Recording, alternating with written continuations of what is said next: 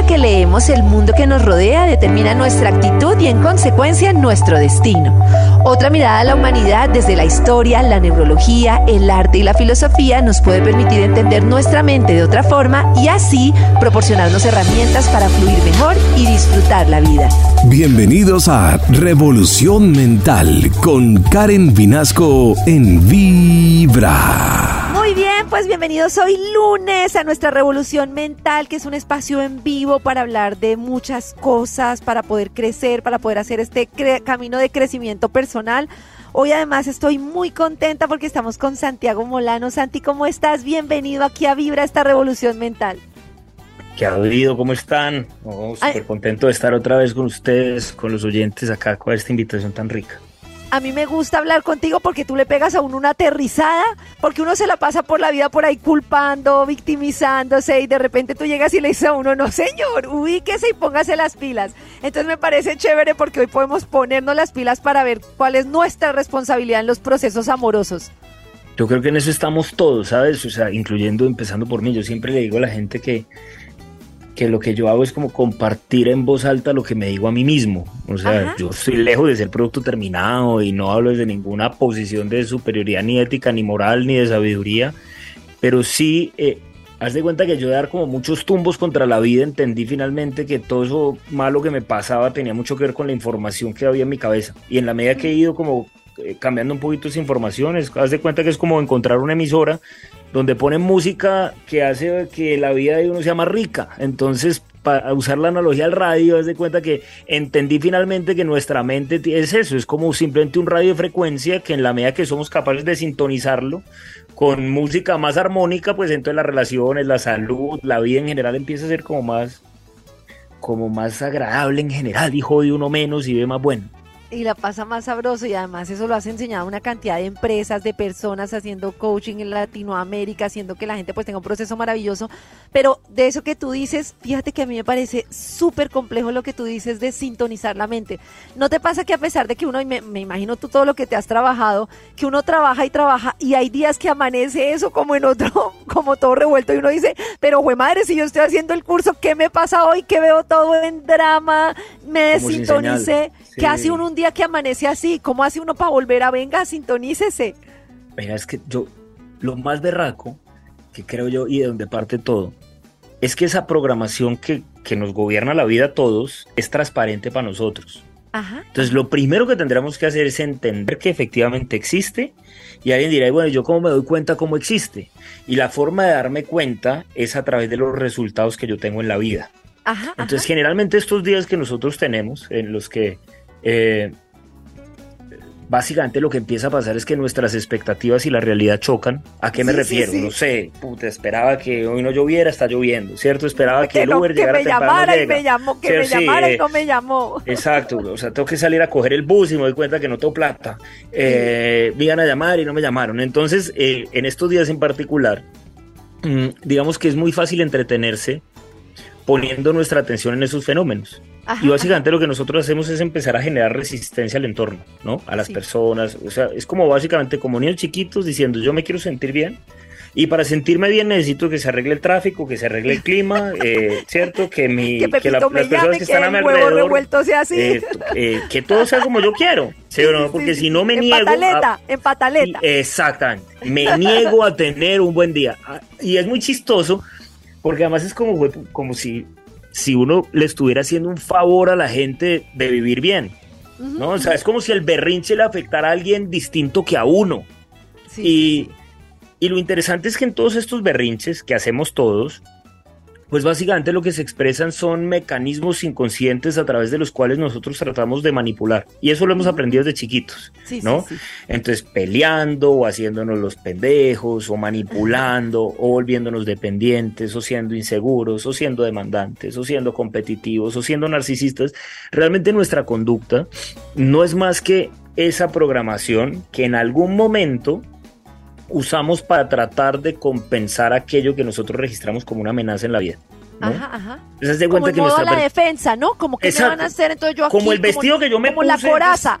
Exacto, entonces haz de cuenta que yo chiquito sentí que no me paraban muchas bolas, pero de pronto me di cuenta que no sé, que si yo era un niño difícil, que si yo no comía, que si yo no quería lo mismo que los demás, que si me echaba por ahí a hacer pataleta, pues de pronto mamá me preguntaba qué pasaba. ¿no? O que si complacía me miraban también, ¿no? Esa también existe. O que si era un niño bueno, me miraban también.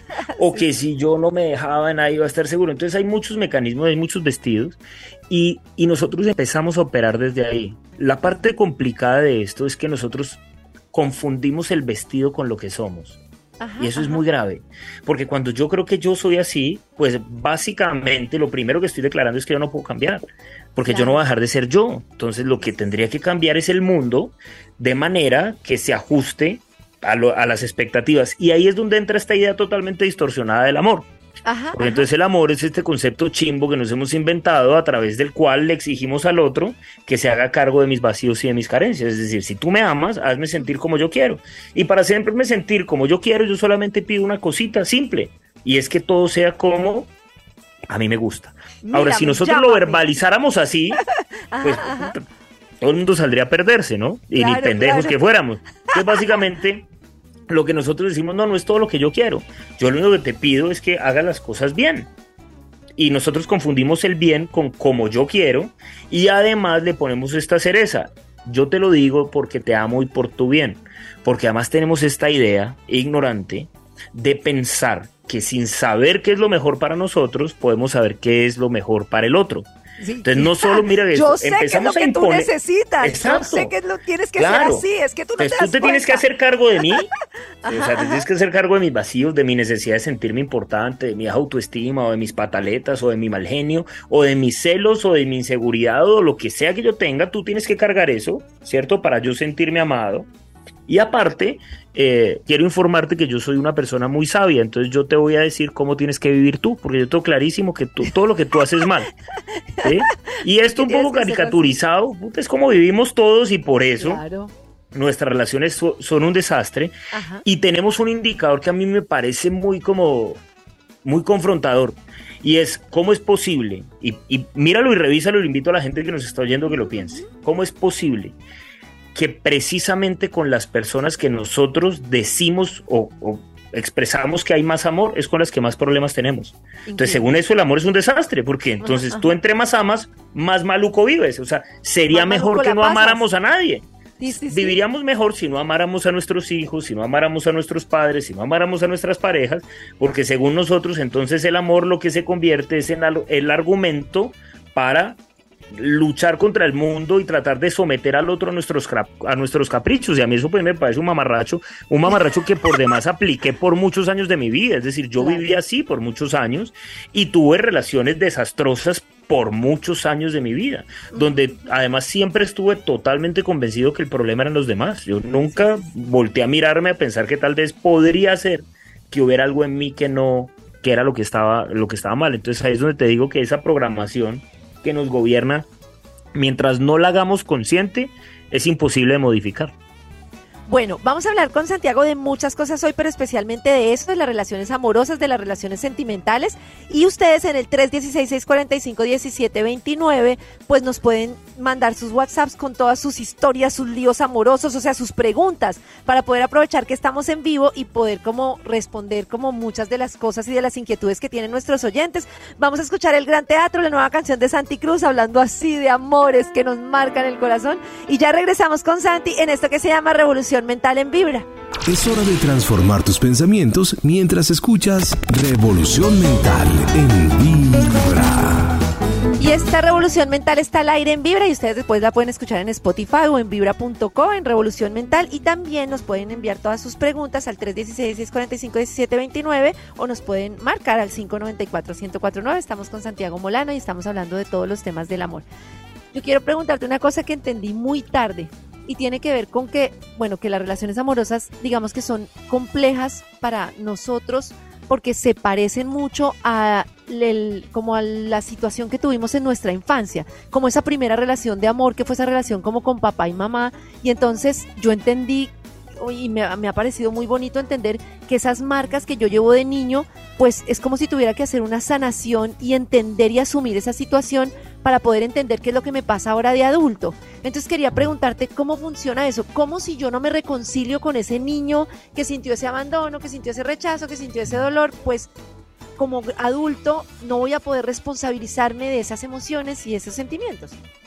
Es que hoy en día que está tan de moda el tema de sanar el niño interior y todos estos cuentos que, que siento que también está muy distorsionado. Porque en realidad sanar el niño interior es reconocer la pertinencia o la necesidad pedagógica de lo que nosotros vivimos para nuestro aprendizaje. Ajá, ajá. Sí. Porque, digamos, yo, yo no puedo volver al pasado, ¿sí? A, a un niño que fue abandonado. No, lo que yo puedo hacer de adulto es entender ese abandono que me, que me enseña en la vida. Porque si yo no entiendo y si no aprendo lo que tengo que aprender, yo voy a seguir recreando la misma circunstancia. ¿sí? Como en el colegio, tú puedes no pasar los años, ¿sí? pero si tú no pasas las materias, pues lo que haces es repetirlas. Entonces, básicamente pasa lo mismo con nosotros. Cuando decimos que las relaciones de pareja son especialmente difíciles para nosotros, es primero porque es que una relación de pareja, la única forma de que funcione y que sea armónica es una relación de pareja entre dos seres humanos que han aprendido a ser felices por sí mismos. Solitos. Y, solos.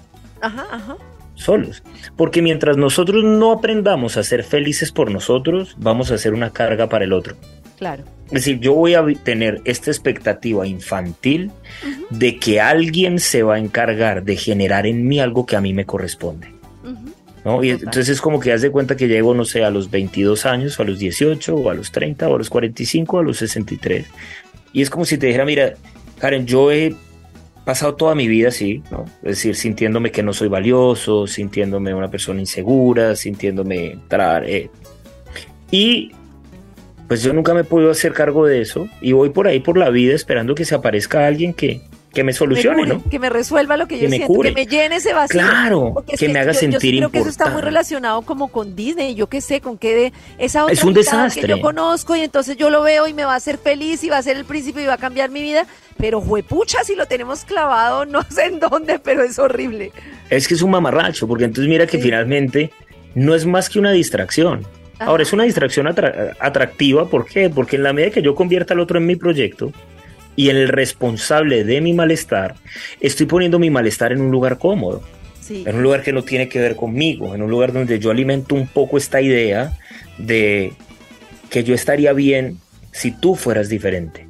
de manera que voy a poner toda mi atención y toda mi energía para cambiarte, además porque siento que al quererte cambiar lo estoy haciendo por tu bien, que ese es el otro de nuestros yo, te lo digo, lo que te estoy diciendo es porque te quiero, es porque es lo mejor para ti, ¿de acuerdo? Entonces, no sé, eh, en cosas como esta. Es que mi pareja es alcohólica, ¿cómo no va a ser por su bien que deje de beber? No, ¿sí? Es su decisión. Por su bien lo que él necesita es asumir sus decisiones. Claro, y tú asumir la tuya, ¿sí? ¿Y cuál es la tuya? Primero entender cuál fue la motivación para escoger a ese tipo de persona y cómo tú tratas de alimentar ese rol de salvadora para sentirte importante. Quiere decir que entonces tú también lo estás usando y tú eres parte de su problema. Claro, ¿De acuerdo? Claro. eso si es yo lo salvo, soy amada. Si yo salvo, entonces me amas. Entonces soy aquí la, la heroína. Y entonces mira que ahí finalmente hay un par de Cristos dándose azotes, cada uno responsabilizando al otro de su malestar, ¿no? Ajá, ajá. Eh, y esas, esas relaciones que desde la información que nosotros trabajamos se llaman relaciones de destino, que son básicamente las relaciones que tienen este propósito de mostrarnos lo que nos falta trabajar en nosotros. Y que se repiten hasta que uno no lo trabaja, ¿sí y, o no? y terminas con uno y te sale otro igual y te sale otro igual. Pero sí, por ejemplo, conoce, ¿Conoces ese caso, por ejemplo, de personas que se dedican a eso, a rehabilitar gamines y salen de uno y van para el otro? y entonces dice, es que yo, la suerte, o tengo el palito, o le echan la culpa a su signo zodiacal o a lo que sea, y en realidad no. En realidad es que desde el inconsciente siempre estamos escogiendo quién nos muestre lo que nos falta por resolver en nosotros. Claro. Pero lo, que yo necesito resolver en nosotros es no cómo enseñarle a una persona a superar una adicción, no. Tal vez lo que me está mostrando esa persona es que lo que yo necesito aprender es a poner un límite, que lo que yo necesito aprender es a priorizarme a mí, que lo que yo necesito aprender es a dejar de interferir en los aprendizajes de los demás, que tal vez lo que esa otra persona necesita es vivir eso con las consecuencias que le traigan, ¿sí? Y alguien dirá, Santiago, pero es que si la consecuencia es que termine, no sé, en la cárcel o que se mate en una moto. La pregunta es, oye, ¿y cuánto tiempo llevas aplicando tu método? De, no sé, de controlarlo, eh, de esconderle la botella, de quitarle la plata, de lo que sea que uses, de mandar a, a tus amigos a espiarlo, a ver dónde están, a recogerlo en los bares donde termina hincho, ¿cierto? No, no sé. Yo llevo en esas 15 años. Vale, ¿y qué? No, pues el hombre sigue chupando cada ocho días. Entonces, sí, cuando nosotros no nos damos cuenta y no entendemos que los resultados de la vida claramente nos está mostrando, Karen, qué hacer y qué no hacer. El tema es que a nosotros no nos gusta escuchar esos resultados, porque mientras esos resultados no reafirman la idea que yo tengo de cómo deberían ser las cosas, entonces yo los descarto y se los atribuyo. Otra cosa.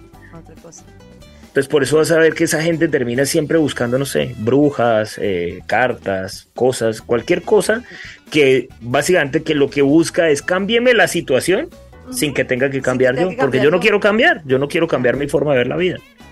Tenemos muchas preguntas en WhatsApp, pero yo quiero hacerte una pregunta para cuando volvamos de la canción que me parece muy importante lo que tú dices y es que quisiera entender, para que me lo digas en un momentico, y es hasta qué punto yo debo intentar digamos, hacer el cambio en mí cuando estoy con una persona y no abandono la tarea para irme con otra. O sea, hasta qué punto yo estoy con esta persona que toma y mi aprendizaje, por ejemplo, es no hacerme cargo, sino ponerle límite y decir, si no, no sigo contigo, no sé, como una persona con la que no me puedo comunicar. Hasta qué punto yo tengo que intentar, intentar comunicarme con esa persona para no soltar la tarea. O hasta qué punto debo decir, no, ya esta tarea no es y mi aprendizaje es que, que no puedo contigo y que esto no me está haciendo bien para mi vida. Si en un momentico me lo dices, sería maravilloso y le ayudarías a muchos oyentes y a muchos oyentes. Ya venimos con esto que se llama Revolución Mental. Revolución Mental en Vibra. Revolución Mental en Vibra. Muy bien, estamos en esta revolución mental, son las 4 y 48 y estamos al aire para Vibra y entonces estamos hablando con Santi y nos quedamos con la pregunta de hasta qué punto yo debo intentar en una relación como superar esa situación que digamos me talla como intentarlo o simplemente que también esa es otra actitud como a la primera que no me gustó, entonces chao, me fui y mm. entonces se me, va, se me va a repetir el curso en otras relaciones. Mm. ¿Hasta qué punto intento y hasta qué cuando cuando digo ya no intento más? ¿Cuándo intento y cuándo no? Mira, lo primero que tendríamos que, en mi opinión, porque eso es una cosa que quiero aclarar. Yo aquí estoy hablando de lo que yo he aprendido y lo que yo he verificado, no de verdades, ¿está claro? Es decir, mejor dicho, ¿cómo yo sé si lo que este man me está diciendo es paja o no? Pues aplíquelo a ver cómo le va. Porque lo que usted, sí o no, o sea, lo que, lo que usted ha aplicado, lo que usted ha aplicado le ha traído los resultados que ya tiene. ¿Qué quiere decir? Que si usted sigue aplicando lo mismo va a tener los mismos resultados. ¿Estamos o no?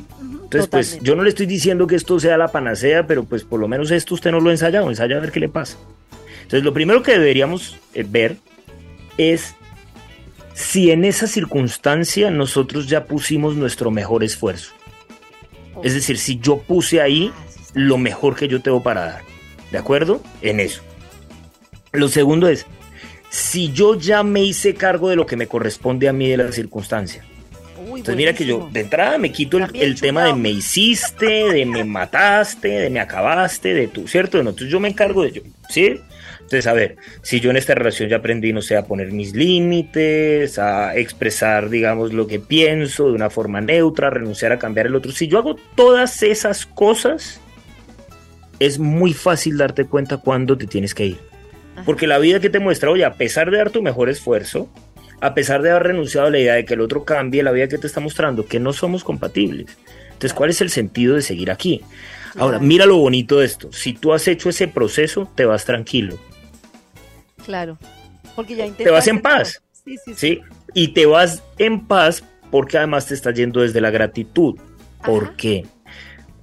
Porque yo reconozco que si no fuera por esa circunstancia difícil o dolorosa que me generó sufrimiento, yo no podría aprender lo que estoy aprendiendo. Claro. es ¿Cierto? Entonces... mi maestro, pues, lo que me están mostrando. Porque cuando yo me voy desde el rechazo y desde la huida, es como cuando estoy supleteando un examen en la universidad. Sí, sí, sí. no quiero hacer el examen, perfecto, me largo. pero como me largué sin aprender, ajá, ajá como me largué convencido que el problema era el otro, el otro, entonces la vida me lo va a mostrar a través de otro escenario, otra pareja, un jefe, cualquier otra circunstancia, la vida me va a recordar que el problema ha estado en ti. Es que hay una cosa que yo digo mucho en la relación de pareja, porque la gente dice, es que yo qué tengo que ver con eso. Pues por lo menos mire su proceso de selección. Es que nuestras parejas no, no, las sacamos de una balota, Karen. Sí, sí, sí. Es decir, esa persona que está ahí, tú la escogiste. Claro. Y hay gente que dice, bueno, pero es que yo llevo tanto tiempo, con mayor razón, llevas escogiéndola todo, porque además la elección de la pareja es diaria. Claro. Es que el cuento de que es para toda la vida es un cuento que además nos da para todo porque nada que ver. La elección es diaria porque en la práctica yo me puedo ir cuando yo quiera. Quiere decir que si yo no me voy, yo estoy eligiendo estar. Yo no estoy porque me toca. ¿Sí? Entonces el cuento de la gente que dice, no, es que a mí sí me toca, porque es que lo que pasa es que como yo me quedé aquí y entonces yo no puedo tener mi casa y entonces yo no podría... Entonces, ¿qué significa? Que tú sigues eligiendo, estás eligiendo tener una casa y tener mercado, ¿cierto? Y vivir en una relación, no sé, de agresión, pero es una elección. Oye, y en ese tema que tú dices de que es para toda la vida, uy, joder, madre, eso sí que me genera a mí como ruido.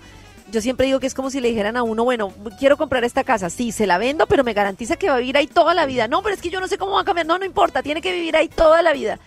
Y yo no sé hasta qué punto, porque yo he escuchado en muchas charlas que tú dices, claro, lo que pasa es que el amor no es las maripositas de siempre, el amor pues hay que alimentarlo, eso no es que porque ya no siento maripositas y ya no siento ese deseo, entonces voy a terminar. Pero cuando pasa el tiempo en las relaciones, ¿qué, qué consideración tienes tú cuando pasa muchísimo tiempo en las relaciones y digamos que entiendo que el amor se transforma, pero en las relaciones pasa que se empieza a volver como una amistad y ya ese amor, o sea, ¿tú crees que es como depende de la persona y de su trabajo, podría como plantear el tema de volver a buscar otra relación en la que sienta ese romanticismo? ¿O crees que es muy infantil empezar a buscar como otra forma de romanticismo porque quieras, digamos, entender que ya lo que tienes se transformó tan amistosamente que ya no es como lo que esperabas tú vivir en pareja? Es que nosotros tendríamos que dejar de confundir el enamoramiento, que es un proceso biológico, con el amor, sí. que es un proceso mental. Sí, sí, sí. Entonces, nosotros no podemos experimentar lo que es el amor hasta que no hayamos hecho un proceso de depuración mental. Es decir, hasta que no hayamos limpiado toda la basura que tenemos en nuestra cabeza. ¿Mm? Que, lo interesante es que cuando nosotros vemos eso, Karen, mira que el amor deja de ser atractivo. En términos de qué, que no tiene... ya me quedo Claro, ya, ya no amor, o sea, ofrézcame otra cosa. Porque de entrada el amor no se siente, no se siente rico. El amor carece de polaridad. Podríamos decir que el amor es el espacio donde se dan los procesos de aprendizaje del universo. Entonces, no es este ideal o esta quimera emocional que nosotros hemos diseñado, que pensamos que nos hace sentir cosas y nos mantiene erizados y que nos hace suspirar por el otro y anhelar su presencia. El amor no tiene absolutamente nada que ver con eso. Eso es apego, eso es dependencia, eso es ego, esas son otras cosas, ¿no? Entonces, cuando nosotros realmente vamos entendiendo esto, nos damos cuenta que el amor es un trabajo. Y es el trabajo que tengo que hacer yo para renunciar a las expectativas de que el otro cambie de manera que yo lo pueda aceptar y respetar tal cual y como es. ¿No? Y ahí es el verdadero amor, también el amor por mí mismo, cuando me acepto como soy, ahí es cuando y el trabajo es conmigo. Ahora, entonces, mira esto, entonces, que yo me acepte y que me respete como soy es que yo reconozca que estoy aprendiendo. Y que dado que soy un ignorante voy a cometer errores. Y que lo que me voy a encargar ante mis errores es, en vez de andárselo achacando a todo el mundo y de victimizarme, es aprender de ellos. Porque en la medida que aprenda de ellos, pues cada vez voy a necesitar equivocarme menos o mis errores van a ser menos graves. ¿No? Total. ¿De acuerdo? Entonces, cuando yo entiendo eso en una relación, mira que de entrada lo que se da es como que libero al otro de que haga mi trabajo. Y yo me centro en lo que yo puedo hacer. Porque entiendo que estoy en una sociedad donde primero yo elijo estar. No estoy porque me toca. Entonces, pues no puedo culpar al otro de una elección que estoy haciendo yo. Lo otro que entiendo es que de esa sociedad yo tengo el 50% y que solo en ese 50% yo tengo incidencia, es decir, yo solo puedo trabajar ahí y el otro no puedo hacer nada. Entonces, cuando yo me enfoco en lo que yo puedo hacer y yo hago mi trabajo, la vida me va a mostrar si ese es el lugar o no. Punto. Entonces, mira que es mucho más. Usted debe decir, usted se ha trabajado, hay un taller de enagrama, muéstreme ahí, terapeuta. pero no es de talleres. Yo, mira, yo, conozco, mira, yo conozco gente que hace y hace talleres. yo conozco gente que dicta talleres. Sí, yo he sido uno de ellos que le no, son los resultados. O sea, a mí, en últimas que yo me siente aquí a decirte esto no tiene ningún tipo de valor. Es decir, realmente lo que tendrías que ver, o la que puede hablar de esto es mi esposa, ¿no? Claro. Y yo creo que mi esposa te podría decir, oye, ¿sabes qué, Karen? Hay muchas cosas que este man hace distinto a como las enseña, porque es que yo también estoy aprendiendo. Claro, claro. yo no soy un maestro, yo no soy un gurú, yo no soy un iluminado. Y cuando te digo que este espacio eh, en el que estoy hablando aquí, yo no, yo no es para es, es para mí mismo, porque al decir esto me ayuda a mí a decir, ve, pucha, y mira esto, y esta mañana yo reclamando y jodiendo la vida porque, por lo que sea. Entonces, lo que te ayuda es a que cada vez estemos más atentos de nosotros mismos y que cada vez le demos más atención y más pongamos más nuestra energía en esa relación con nosotros mismos. ¿No? Como, como eso, eso que es lo que más descuidamos y que esperamos que otros llenen, y, pero que en la medida que, que, atendemos, eso cambia todo. Porque empiezas a vivir rico contigo. Y cuando tú vives rico contigo, pues la gente que está alrededor también vive rico contigo. No hay nada más difícil que vivir con alguien que, que no tiene una buena relación con sí mismo. Y yo les pongo y hagan un ejercicio a todos. Mire la mayoría, y se les digo a los oyentes, ¿cómo nos sentimos nosotros cuando estamos solos, sin nada que hacer? Entonces, quites el celular, quites el televisor, quite el trabajo, quite las vacaciones, quite sus hijos, sus amigos, los partidos de fútbol, es decir, quite cualquier tipo de estímulo y quédese usted con usted mismo. Y la respuesta es terrible porque la mayoría de gente va a decir, yo no me soporto. Entonces, pues si tú no te soportas, entonces te imaginas lo que es para los demás tener que vivir contigo. Mientras no nos hagamos cargo de eso, pues vamos a hacer un coñazo para el otro. Claro. Una carga. claro. Y para un bulto ahí harto que estorba. la vida. Vamos a estar distrayéndonos. porque mientras nos distraemos, creemos que estamos bien, pero entre más nos distraemos. Eh, exactamente. Entonces, mientras haya anestesia, vamos a estar bien. ¿Sí, o no? ¿Qué hacemos? ¿Qué comparamos? ¿Para dónde vamos? ¿Qué comemos? Pero vuelvo a lo mismo, no hay base, no hay estructura, porque no hay una relación real con nosotros. Se entiende clarísimo. Muchas gracias, Santi. Vamos a, no, yo creo que todo el mundo debe estar como, bueno, ¿y ahora cómo, cómo meto esto en mi vida? Está perfecto, te agradezco mucho. Es hora de una revolución mental en Vibra. Karen Vinasco te invita a una revolución mental en Vibra.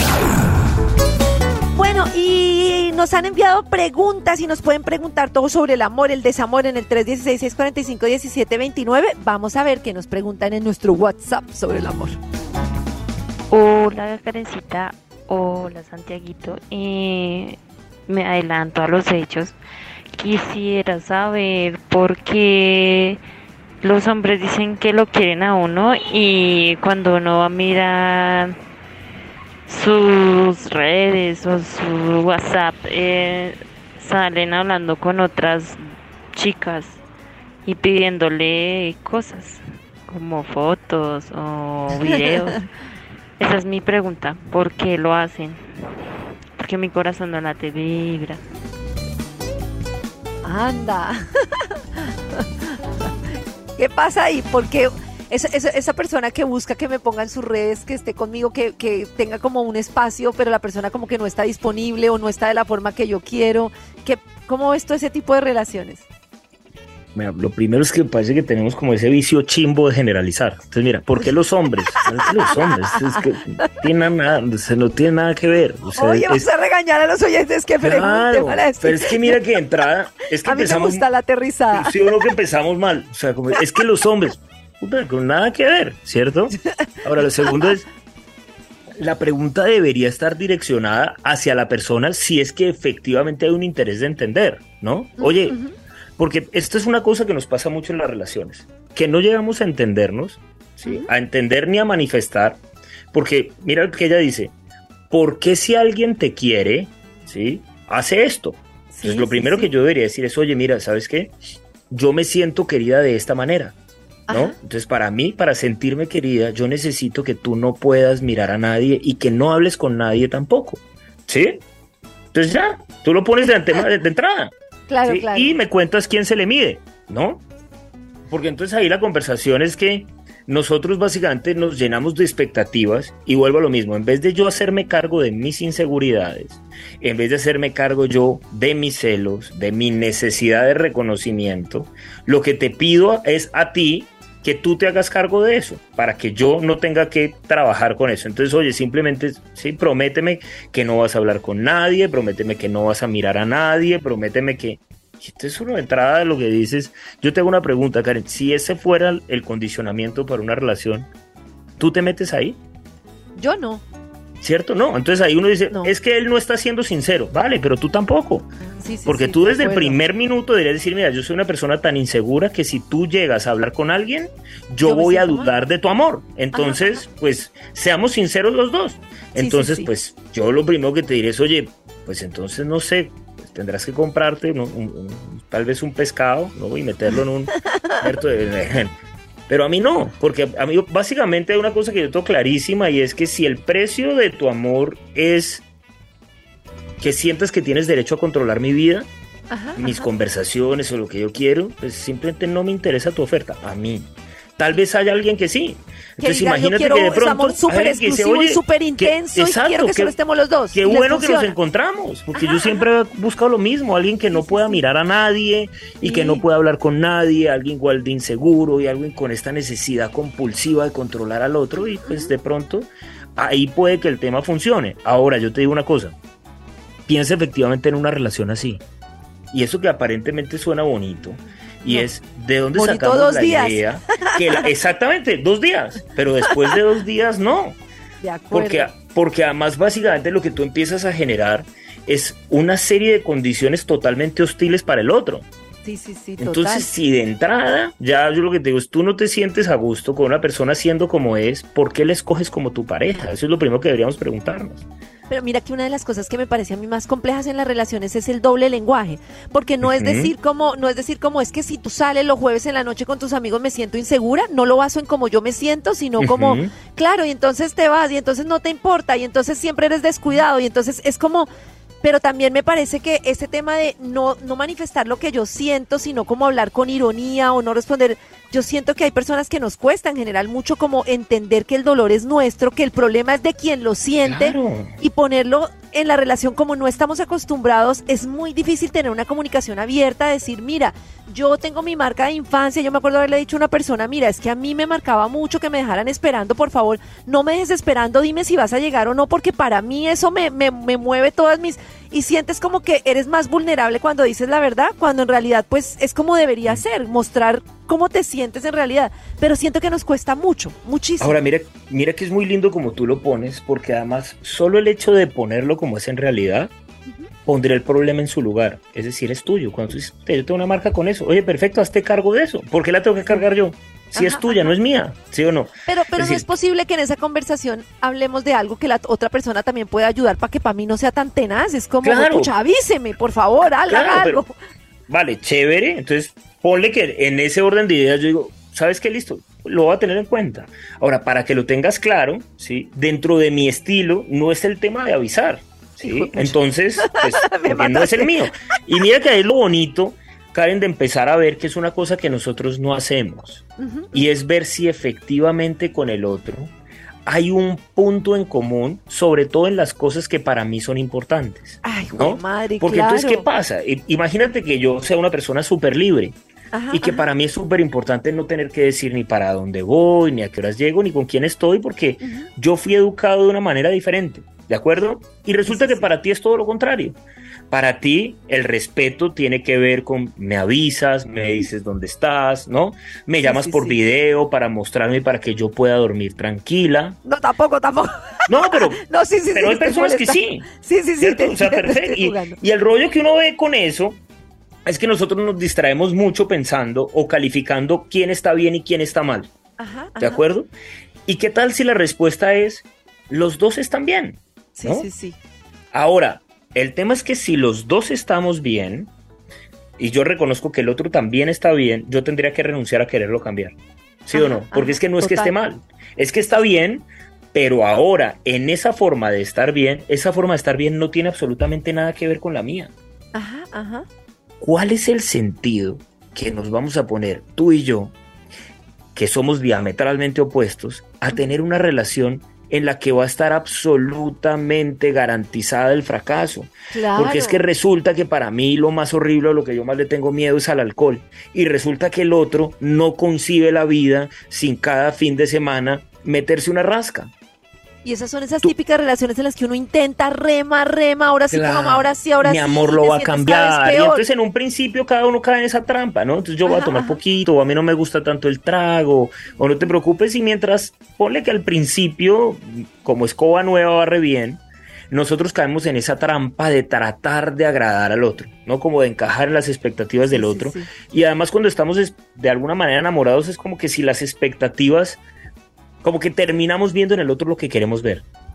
Porque realmente no estamos viendo al otro como es, sino que lo que estamos viendo es una proyección de lo que nosotros quisiéramos que sea. Nos enamoramos es de la imagen que nos hacemos de la otra persona y no de quién es la otra, de quién es la persona en realidad. Del juguete en el que lo quiero convertir. Exacto. Con las funciones que, según yo le voy a enseñar a realizar. Ajá, ajá. Y cuando después de un tiempo te das cuenta que eso no pasa, terminas responsabilizando al otro de tu infelicidad. Y eso es totalmente tirano y egoísta. Claro, claro. Entonces, mira que es muy lindo como tú lo pones, porque si efectivamente desde el principio, yo diría, venga, ¿usted cómo es? Usted es de hablar con un poco de viejas y de seguir un poco de viejas, chévere, porque está clarísimo que a mí eso no me gusta. Sí, sí, sí, y entonces el otro que va a decir, ay, yo no sigo a nadie. ¿Estás seguro? ¿Cuánto tiempo? Porque no lo digas por, o sea, no lo digas por mí, no hay rollo, ¿cierto? Ahora, piénsalo en la práctica de verdad. ¿Cuál es el problema con que uno mire?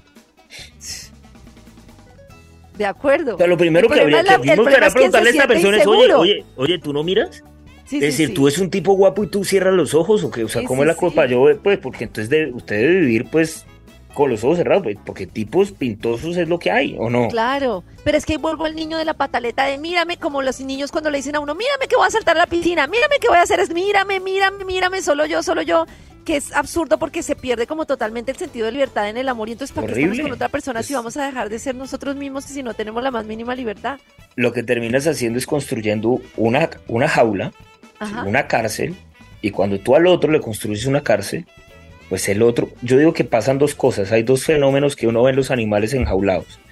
O hay animales que todo el tiempo están recorriendo los barrotes como viendo hacia afuera, como en los que tú todavía ves, ves como ese anhelo de, no estar ahí. Sí, sí, O hay un animal que yo no sé cuál de los dos es más triste, si ese o el animal que parece ya resignado y que tiene clarísimo que su mundo es de ese tamaño y que eso es lo que hay.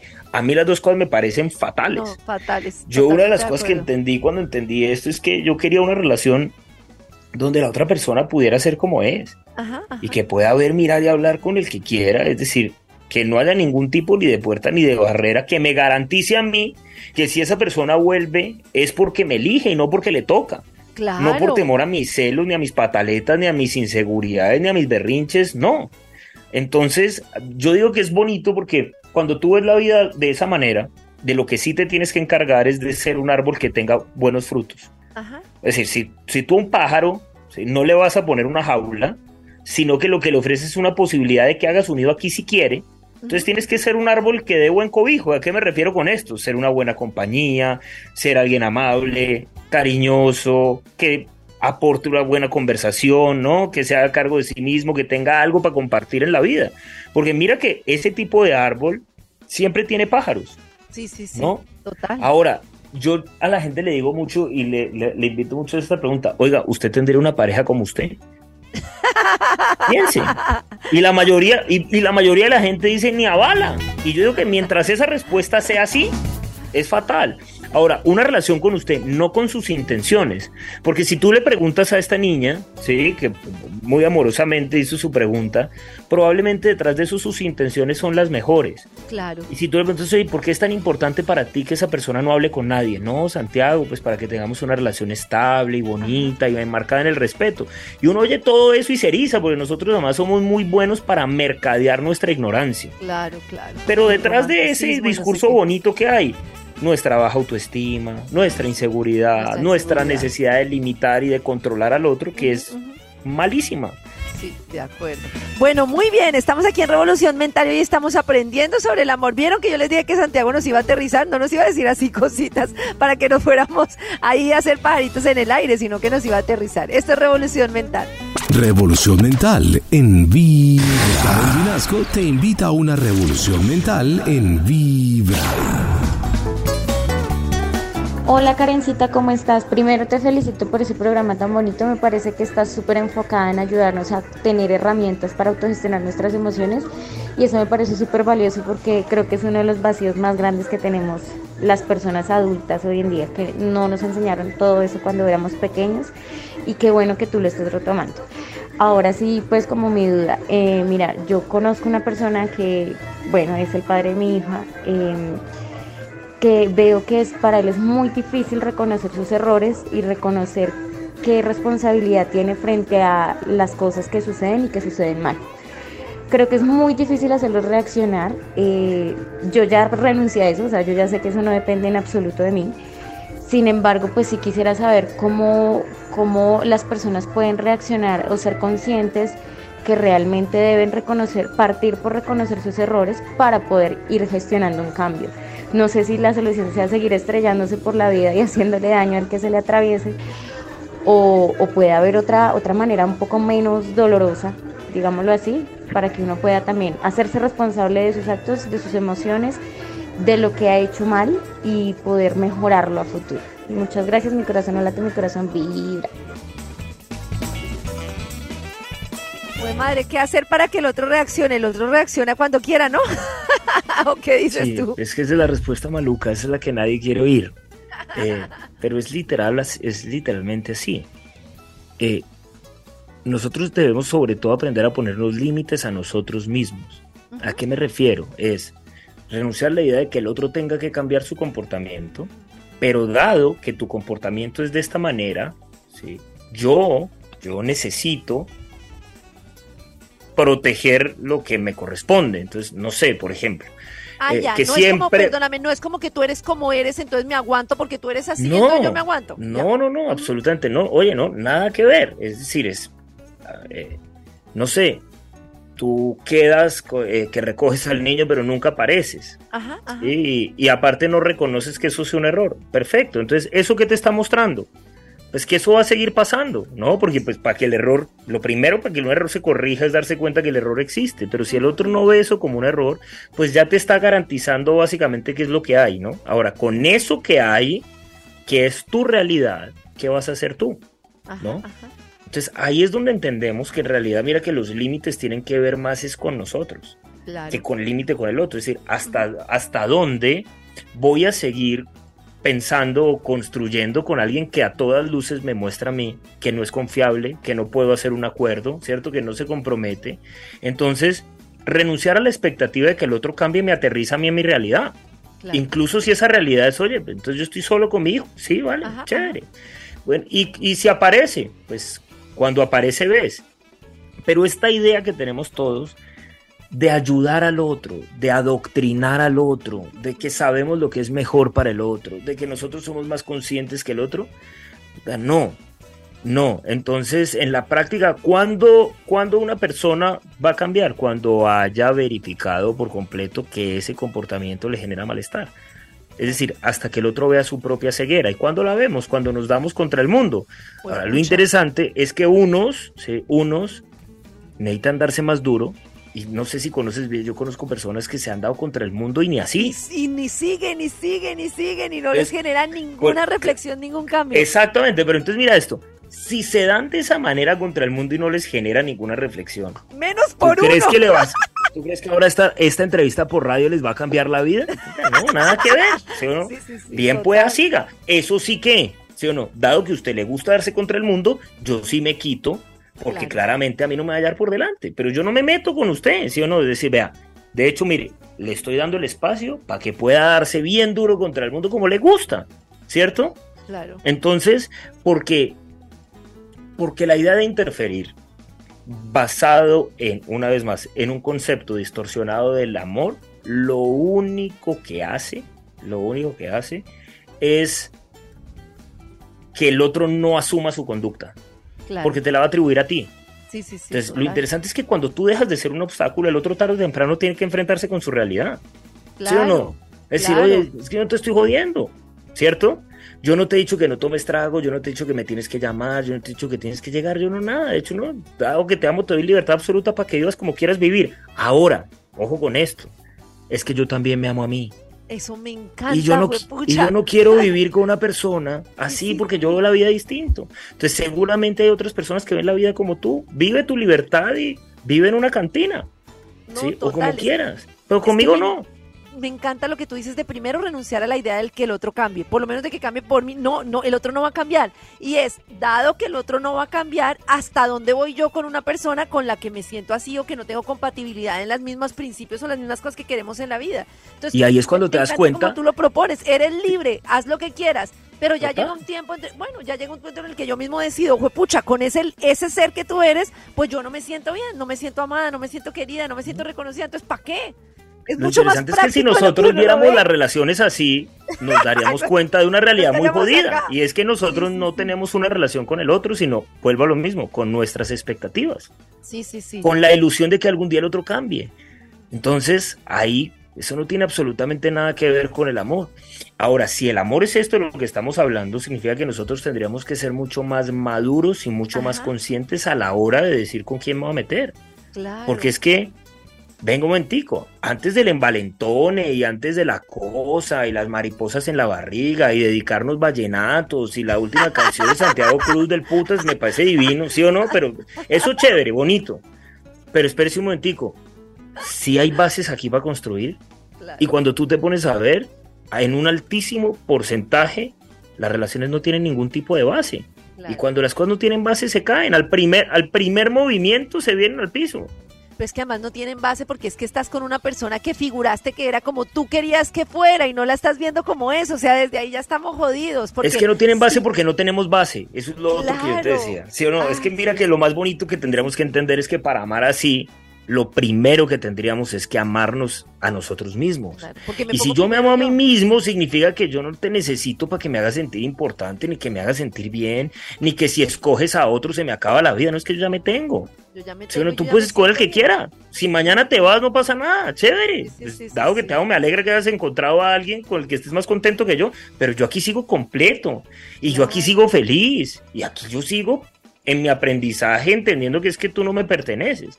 Ahora, ver el amor así es muy poco atractivo para nosotros y para nuestros egos. A nosotros lo que nos gusta es acercárseles y, ser carceleros. Es contrario a todo lo que hemos escuchado en las canciones, lo que hemos visto en las novelas, lo que hemos visto en, las, Entonces nos mata, eso porque desde niña estás como, desde niño estás como, sí, ese otro que me va a complementar. No, tremendo, fue madre. Adoctrinados para la cursilería, sí, es, una, es, lamentable. Sí, sí, sí, no, y para la poca, para el poco, la, el poco sentido de mí mismo, de mi conciencia, de lo que siento, de valorarme como soy y de y de la realidad. Estamos poco... Estamos entrenados para vivir maluco. Eso es lo que, nos damos cuenta. Y mientras no nos demos cuenta, pues seguiremos viviendo maluco como, como es lógico, pues como... Porque ahí es donde te digo que son los resultados en nuestra vida lo que nos muestra lo que hay en nuestra mente. Y mientras en nuestra mente haya basura, pues nuestra vida va a ser así llena de malestar, de sufrimiento, de vacíos, de carencias, de dolores, de conflictos, de todo lo que vivimos y que hemos normalizado y que decimos que es que eso es normal. No, eso no que va a tener eso de normal, eso es horrible. Eso es horrible. Muy bien, muy bien, pues aquí estamos aprendiendo un montón de cosas en esta revolución mental. Gracias, Santi. Ya venimos con más preguntas, con más participaciones de oyentes y con más aterrizadas así, reacciones. Es hora de transformar tus pensamientos mientras escuchas Revolución Mental en Vibra. Revolución Mental en Vibra. Bueno, nos están preguntando que dónde pueden escuchar la charla que tenemos hoy con Santiago Molano, que está súper interesante y hemos aprendido muchas cosas. Pues resulta que la pueden ver después en vibra.co, ahí en Revolución Mental, o también en Spotify, en el canal de Revolución Mental la pueden ver. Entonces ahí queda grabadita y la pueden ver pues completica para que, para los que quieren repetir el curso y dicen, madre, ¿de qué me perdí? Voy a, voy a comentarte una pregunta que nos hacen y luego quiero preguntarte una cantidad de cosas justamente para la gente que dice, yo quiero más de esto, quiero como seguir en el trabajo para que nos cuentes, bueno, sobre tus redes y toda la información. Dice así, quiero comentarles mi situación, hace un año conocí a alguien muy especial en aquel tiempo, pero las cosas fueron cambiando mucho, él se empezó a dejar ver su lado malo, a ser posesivo hasta tal punto que casi estrella el carro por un ataque de celos. Yo le he terminado varias veces, pero no acepta, llora, me manipula, se obsesionó y la verdad ya no sé qué hacer. He pensado en ponerle una caución, pero aún existen sentimientos y ellos son los que no me lo permiten hacer. Es una lucha constante, pero pues me he quitado mi paz, mi corazón no late, vibra. Muy madre, qué angustia, me angustié. Mm. Mira que hay un poquito de lo mismo. Hay una cosa que tenemos que entender es que los sentimientos se originan en nuestro sistema de creencias, ¿no? Ajá es decir, son sentimentales. Por ende, digamos que los sentimientos lo que nos muestran es la información que hay en nuestra mente, ¿ok? Entonces, podríamos ver que muchas veces los sentimientos para lo que nos sirven es para distorsionar la realidad. ¿no? Entonces, ¿cuál es la realidad? Entonces, bueno, estoy en una relación donde un hombre ha mostrado claramente síntomas de ser una persona agresiva al punto de lo que dices, ¿no? O sea, de, generar un riesgo, de generar un peligro, ¿sí? Entonces, no es que me manipulen, el tipo manipula, yo permito que me manipulen, porque él puede manipular, ¿sí? o sea, decir, él me manipulan ya tiene que ver conmigo. Conmigo, me manipula. claro, o sea, hasta que él intente manipular tiene que ver con él y eso no tiene que ver conmigo. Ahora, ya cuando yo termino manipulada, ya soy yo la que está entregando el poder de que pase eso. Y termino usando mis sentimientos para legitimar un resultado que claramente me está diciendo, oye, estás en peligro, ¿no? Claro, Entonces, lo interesante es que cuando tú empiezas una relación, y si empezando la relación pasa esto, ¿tú me quieres decir lo que pasa después? Entonces yo lo que diría es, ante ese tipo de cosas, ¿sí? salvo casos extremos, casos extremos en los que me refiero es que, ¿qué? que el tipo aparece seis meses después y realmente te dice, mira, ¿sabes qué? Con eso que nos pasó en el carro, yo toqué fondo y me di cuenta que tenía un problema gravísimo en mi vida, ¿sí? Y lo he trabajado y lo estoy trabajando de esta manera y lo que te digo es, dame un tiempo si quieres como amigo para mostrarte que ese hombre que tú conociste es algo de lo que yo me estoy haciendo cargo por completo porque nada que ver. Y me imagino que esa es una sola segunda oportunidad, ¿no? Si vuelve a pasar lo del carro, claro, te dice esto ya. Claro, no, y lo que te digo, y, y ante esa, pues vuelvo a lo mismo. Pues, no es que se tire cabeza, como cualquier cosa, es. Claro, claro. O sea, déjeme yo veo, ¿cierto? Sí, Y, y es bonito porque e, es que en estas cosas, además, uno se da cuenta muy rápido. Mira que generalmente cuando aparecen estas personas agresivas, claro, uno se hace el menso. Entonces, desde las cosas chiquitas, o sea, tú ves esta persona cómo le habla a otras personas, cómo habla a las exparejas, cómo se refiere a las mujeres en general, eh, cómo atiende el teléfono con su mamá. Ahí hay, ahí hay información. El problema es que nosotros pensamos conmigo va a ser diferente, ¿no? Entonces, muchas veces también nosotros tenemos que entender que el amor a lo que lleva es a que el otro también pueda hacerse cargo de sus resultados. Claro. ¿Qué quiere decir? Con todo el amor del mundo, oye, no pasa nada, no hay rollo, con yo no quiero una persona celosa en mi vida, no quiero tener una relación así. Ya te lo manifesté, ¿de acuerdo?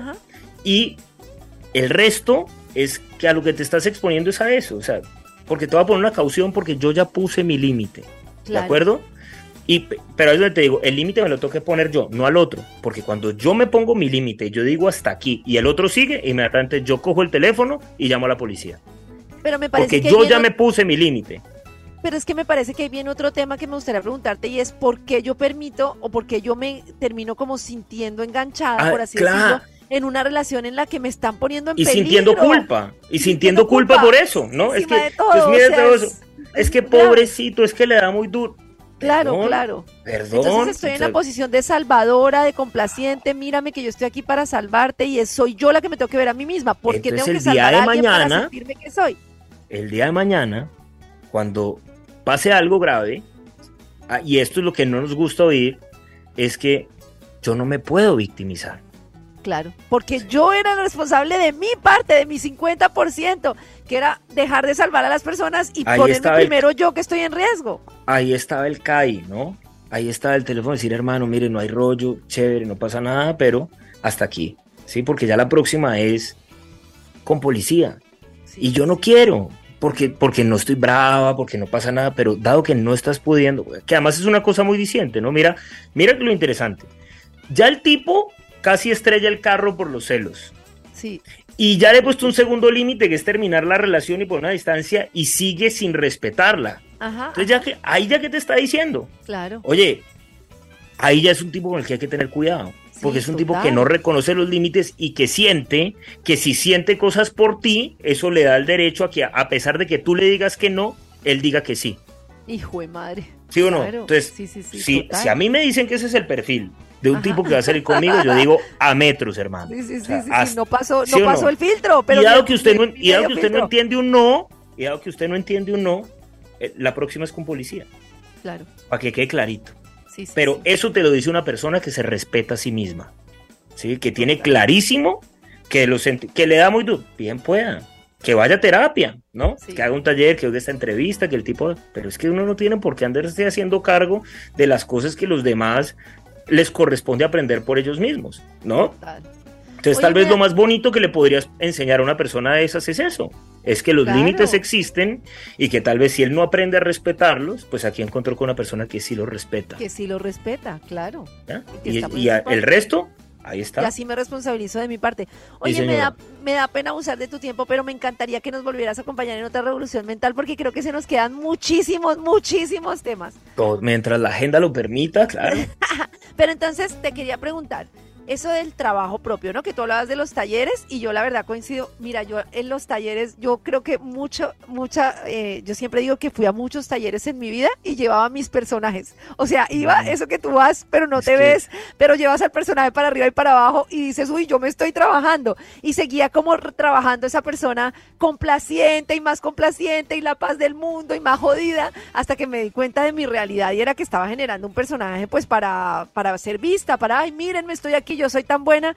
Y fue dentro de muchas cosas por un taller que además sé que tú haces, que es el taller de neatipos, que es difícil explicar acá y me salió mi tres así con todo. Pero bueno, que es difícil de explicar acá, pero que eh, es creo que uno de los talleres que tú haces en esto que se llama el taller con doble E, que les sugiero que lo sigan porque hay una cantidad de, de herramientas. Pero para una persona que te pregunte, bueno, yo ya medio entendí esto y me falta una cantidad de información por saber y me gustaría saber quién me confronta así para yo saber qué es lo que, pues para yo entender cómo, cómo puedo llegar a esa realidad de miseria, tener conciencia de quién soy. ¿Qué nos recomiendas como paso a seguir? Y además me gustaría que comentes todas las herramientas que tú tienes que sé que son muy valiosas. Mira, yo creo que caminos hay muchos. Eso es lo primero que yo también he entendido. Que no, que no todos los caminos son para todo el mundo Sí. y que la única forma, digamos, de, de- de recorrer un camino es permitiéndose precisamente eso, recorrerlo y verlo en la medida que lo recorro, que me- los resultados de la vida me muestren si van en dirección con lo que yo quiero o no. Entonces, y, y es muy lindo porque ahí vuelvo a lo del radio. Yo te aseguro que hay una cantidad de personas que tal vez están oyendo eso y dicen, ve, me gusta, o sea, Sí, se- sí, o sea, me identifico con esto, o algo me hizo clic. Y es como Ajá. si naturalmente la vida te está diciendo, pues dale por ahí, explora. ¿Sí? Sí. Ujú. No crea, no traga entero, pero sigue en ese camino. Y probablemente te aseguro, Karen, que una cantidad de personas oyeron esto y cambiaron la emisora. Sí, No digan este pendejo. ¿cierto? sí. Y ahí claramente te muestra una cosa súper bonita que se llama la ley de correspondencia. Ajá. Es decir, que yo me hago correspondiente con información que yo esté listo para, para Sí, entender. uy, eso me Porque parece es como si no- si y no se es te como abre si tú- más información Claro, cuando tú estás y- listo. Cuando Es estoy listo, antes no, porque es lo mismo como si tú Antes trataras de coger a un niño de preescolar porque tú tienes afán y empezarle a enseñar eh, física cuántica para que pase rápido a la universidad. No, hermana, es que no funciona Está así. listo, no. La así persona es. que está lista es la que ya ha vivido a través de las experiencias. Y entonces tal vez alguien está viendo aquí y dice, uy, yo tuve una relación así, o ve, a mí sí me ha pasado esto, tra. Y de pronto, más que estar defendiéndome o sintiéndome maltratado o agredido o decir, este señor me está regañando, como que digo, ve, de pronto esto me hace sentido, ¿no? Ajá, ajá. Entonces yo digo que los caminos se validan a la luz de los resultados. Sí. ¿Por qué? Porque este personaje que creamos todos le encanta, o sea, le, nosotros básicamente tenemos algo que se llama el, el sesgo de confirmación. Y es que básicamente vivimos yendo a talleres para oír lo que nos interesa oír, para reafirmar lo que ya sabemos. Es decir, a como ese no nos amigo gusta que nos aprender. dice sí, como esa amiga que nos dice no, si es que él es la cagada, es que él es lo peor, no, es que amiga, tú no sé qué, es que... sí, sí, Ah, ¿sí o no? Pero la amiga que usted le dice, no se queje, que, o sea, si todos son igualitos, a mí no me, algo, frie- usted a mí no sí, me, sí o no, a esa sí, ah, es que Esa esta sí vieja tan amargada y que, ah, es exactamente igual. Total, total. Entonces yo diría que, que, que hay muchos caminos. eh, la herramienta del enneagrama a mí, a mí en particular me parece, de lo que yo conozco, que es la herramienta más profunda y que mayor claridad aporta para entender esto que como individuos vinimos a aprender. Que además no es homogéneo. ¿A qué me refiero? Que lo que tú necesitas aprender no es lo mismo que tengo que aprender yo. Eso no significa que yo sea peor ni mejor, pero estamos aprendiendo cosas distintas. Entonces, como en un colegio, que este planeta lo es, pues hay estudiantes de distintos grados viendo distintas materias pero es súper importante. Lo primero que yo necesito en el colegio es saber dónde está mi salón, quién es mi profesor y cuáles son mis materias. Porque si no, ¿cómo hago? ¿Sí o no? O sea, lo primero es decir, ah, bueno, esta es la clase. Y después, Mira que te voy a em, contar, perdona, me interrumpo una anécdota que pasa con lo que tú me dices, por ir a cosas generalistas, yo iba a esas cosas que decían, soy bueno, no pido, no pido nada, no pido nada, y resulta que según lo que yo necesitaba, lo que yo tenía que aprender era aprender a pedir y a poner límites. Entonces lo que tú dices, si yo no sé cuál es mi, mi lo que me talle mi eneatipo o lo que sea que lo descubra, pues me voy a ir ahí un tema de paz y amor, y usted no necesita paz y amor, usted necesita poner límite. Es muy distinto al que, al que necesita reconocimiento y pide y pide, ese necesita otra cosa, cada uno necesita otras cosas, perdóname que te interrumpa no, no, no, es que no, además me parece muy, muy al lugar tu interrupción, que no lo fue, pero es, es eso, porque es que nosotros además tenemos la tendencia a pasar a lo, a lo trascendental como a lo más elevado sin haber recorrido. Eh, vuelvo a lo mismo, o sea, no estamos en preescolar y queremos ya estar haciendo postdoctorado. Entonces tú te pones a ver y la gente, entonces todo el mundo vive hablando de Dios y del más allá y de la meditación, una cantidad de cosas. Primero aterrice en el más acá, No hemos o sea, no hemos aprendido, ah, o sea, no hemos aprendido a vivir en paz en una casa con dos que supuestamente amamos, ahora resulta que usted va a, que, usted sabe. Amar al mundo, no, todavía no. No, y de Dios y del más allá y de que está bien y que está mal, hombre, no seamos tan pendejos. olvídese, o sea, el primero. Primero mírese usted. primero mírese. ¿No? Y entonces a mí me parece que el enagrama es una herramienta, es, que es un espejo. Exactamente, y es un espejo que nos muestra de una forma, como te decía, muy profunda, pero muy clara, eh, en qué tenemos que trabajar. Entonces, pues nosotros tenemos un taller que se llama eh, Taller de Autoconocimiento de Enagrama, que está online, hacemos talleres presenciales, hacemos talleres en Medellín, en Bogotá, en Cali, en Miami, en Nueva York, en Ciudad de México, en Madrid, en, en fin.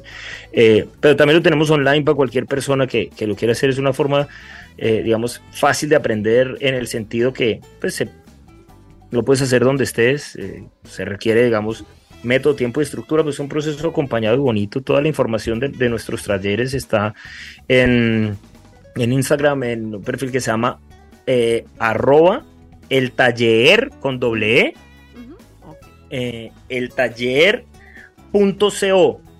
o en nuestra página web que es www.eltaller.com.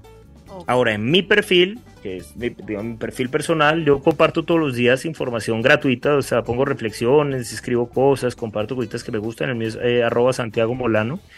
Eh, y en nuestro canal de YouTube, también el taller, mm, también encuentran una cantidad, no sé, de podcasts, conferencias que hemos hecho, charlas de cosas. Hay muchas, hay cosas gratis y hay talleres también si quieren hacer, digamos, un trabajo más, más eh, profundo, eh, lo que quieran. Siempre estamos ahí como nada, tratando de compartir lo que a nosotros nos ha servido. Hablo en plural porque finalmente somos un equipo.